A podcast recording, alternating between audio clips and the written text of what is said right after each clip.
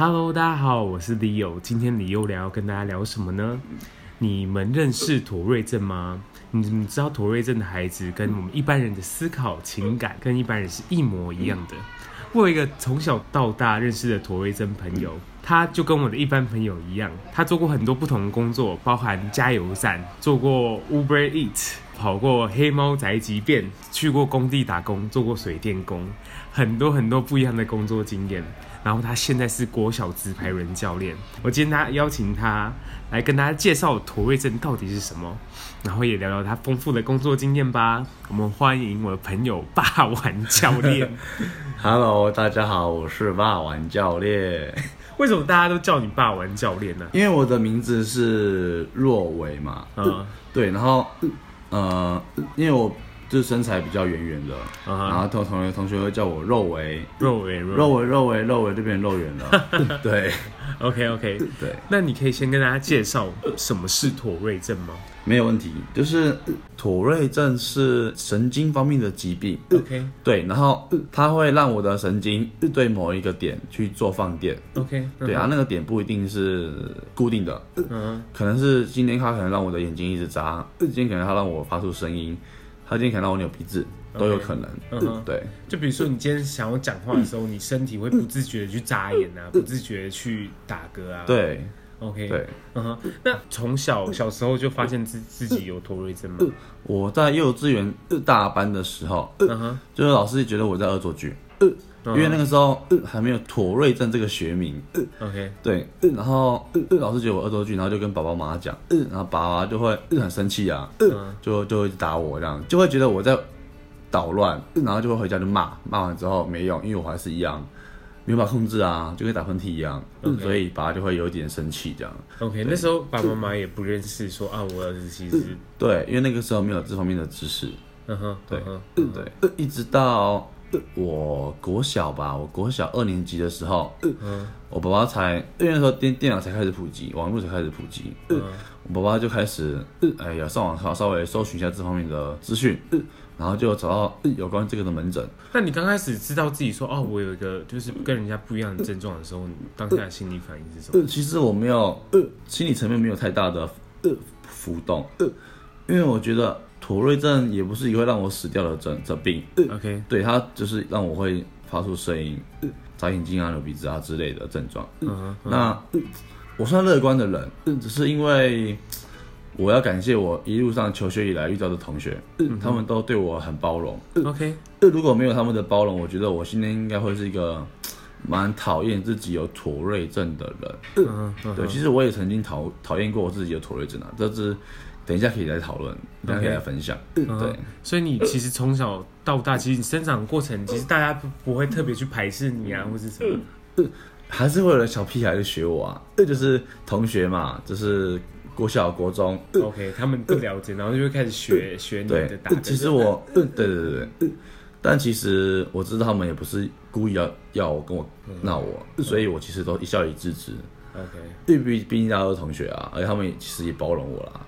上课的时候我也是有声音，可是他们也从来没有讲过话，他们也没有说过，哎，老师他很吵这样。我很感谢我的同学们。OK，对啊，不论是从幼稚园或者甚至到大学，到现在工作的同事，我都很感谢。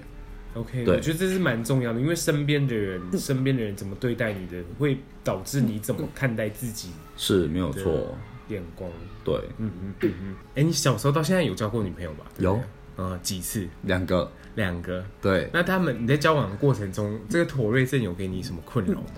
有，我的第一任女朋友，交往前其实我们都知道我有这个症状。嗯，在什么时候？国？没有没有我。那个时候是出社会了，OK，出社会了，对，嗯，对。可是因为那个那个我第一任女朋友她年纪比较小，她那时候才十十十九岁，嗯哼，我已经二十二了，嗯哼，对。然后就有一次他邀请我去他们日他们家做客，嗯，然后我就然后我就答应了这样。然后他爸爸就觉得，诶，为什么我一直在发出声音，一直在打嗝？因为毕竟是女朋友的这家人，我就想我不不需要隐瞒啦，对，没什么隐瞒的，就是据实以告。然后讲完之后，他爸脸色有点不太对劲，嗯，对。然后后来，其实我跟我女前女友都有观察到啦。当下我当下我觉得他应该是有有一点介意。嗯，对。后来呃，我回家之后，那天我回家之后，跟我前女友通电话，然后前女友她就有点小小小小崩溃，因为她说她爸爸没有办法接受我有妥瑞症，她叫我女女朋友赶快跟我分手。嗯哼，对。然后我前女友就当然就说哪哪有哪哪有这么容易说分手就分手。对啊，他爸爸讲了一句话，我觉得我还蛮蛮受伤的。他爸爸说，他不希望他的孙子有妥瑞症。嗯，对，他不希望看到他的孙子有就是奇奇怪怪的一些病症状这样。对，那我觉得当下我觉得蛮难过的，因为因为其实我说白一点，我根本就没有办法确定我会跟我前女友走到最后，这是第一点。第二个。就是不是每一个妥瑞症的患者，他的小孩都会有妥瑞症。嗯哼，对啊，就是除非真的运气很不好啦，真的都得了妥瑞症，那又怎样？嗯哼，我这样讲是有点不负责任。可是因为如果我有妥瑞症，我的小孩有妥瑞症的话，我可以教导我的小孩怎么样的去面对他。嗯哼，对，因为我爸毕竟他没有妥瑞症，他没有办法教导我这些东西，可是我有办法教导我的孩子。对，可是我前女友的父亲有点先入为主吧，嗯，对啊，然后就变成接下来的交往期间就变得很难很难很难相处，OK，对，后来就只能分手收场这样。啊，所以最后真的是因为他爸的关系，你们就分手了？对，因为他爸爸给他很大的压力啊，我也不希望他因为我然后跟家里失和这样，嗯、对，然后我就觉得，哎，哇，就放手吧这样，对吧？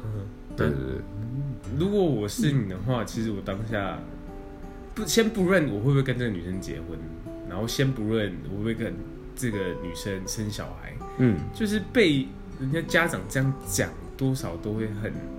对，我其实当下有点，就那个时候我其实回家。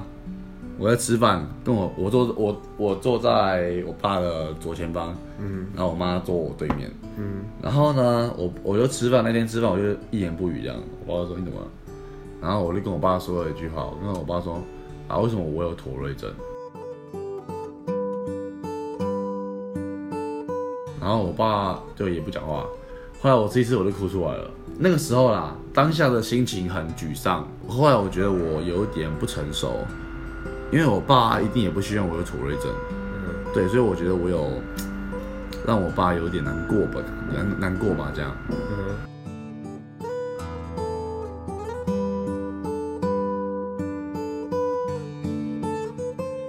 Hello，大家好，我是 Leo。你们听到目前为止喜欢这样的内容吗？如果你喜欢的话，别忘了上去 iTunes 上面帮我留言哦。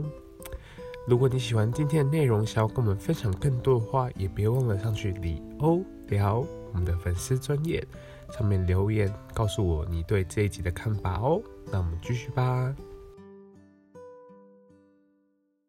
我刚刚才知道，其实就是肉圆之前做非常多不一样的工作。对啊，嗯哼。那你在这些工作的途中，你有遇到什么困难吗？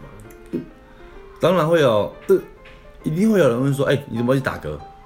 对，阿工地师傅问我问我的时候，我就跟他说：“哦，我妥瑞症啊。”他说：“啊，他他以前物件，我哪会拢听，我哪会拢无，拢无听过啊呢？”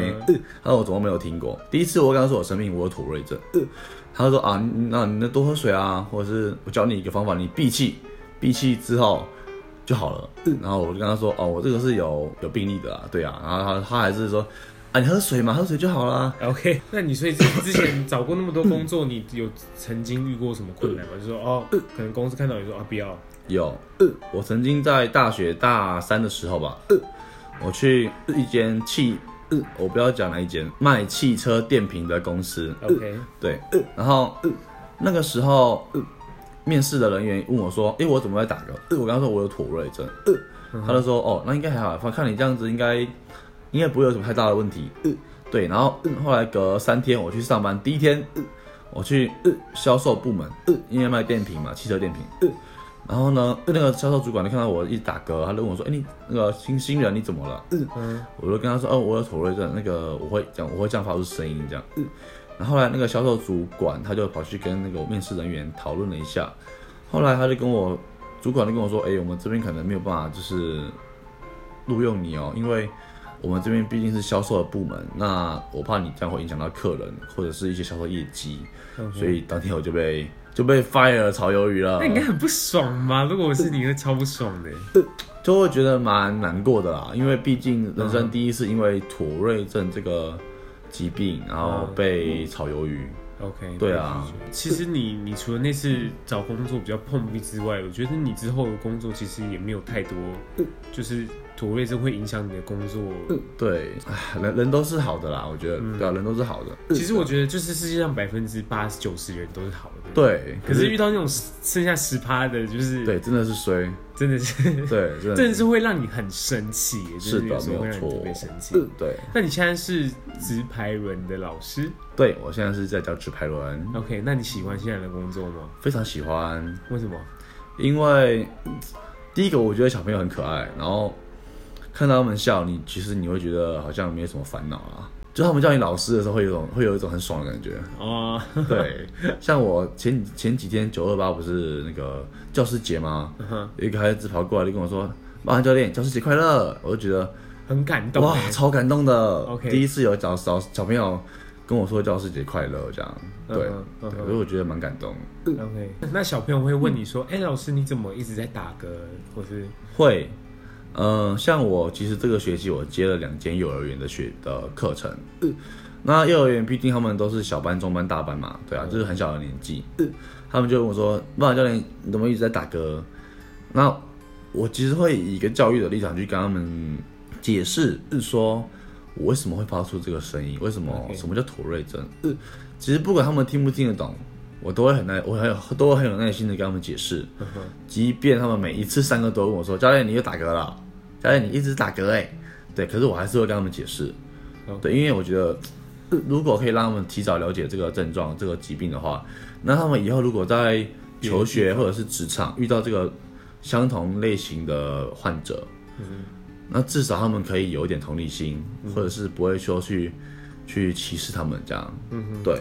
就是多一份认识，就会之后你就会少一份少一个机会伤害别人。是没有错。嗯哼嗯，对对，我想要讲一个很很很一段很好很好的医生跟我讲的话：妥瑞症不是缺陷的基因。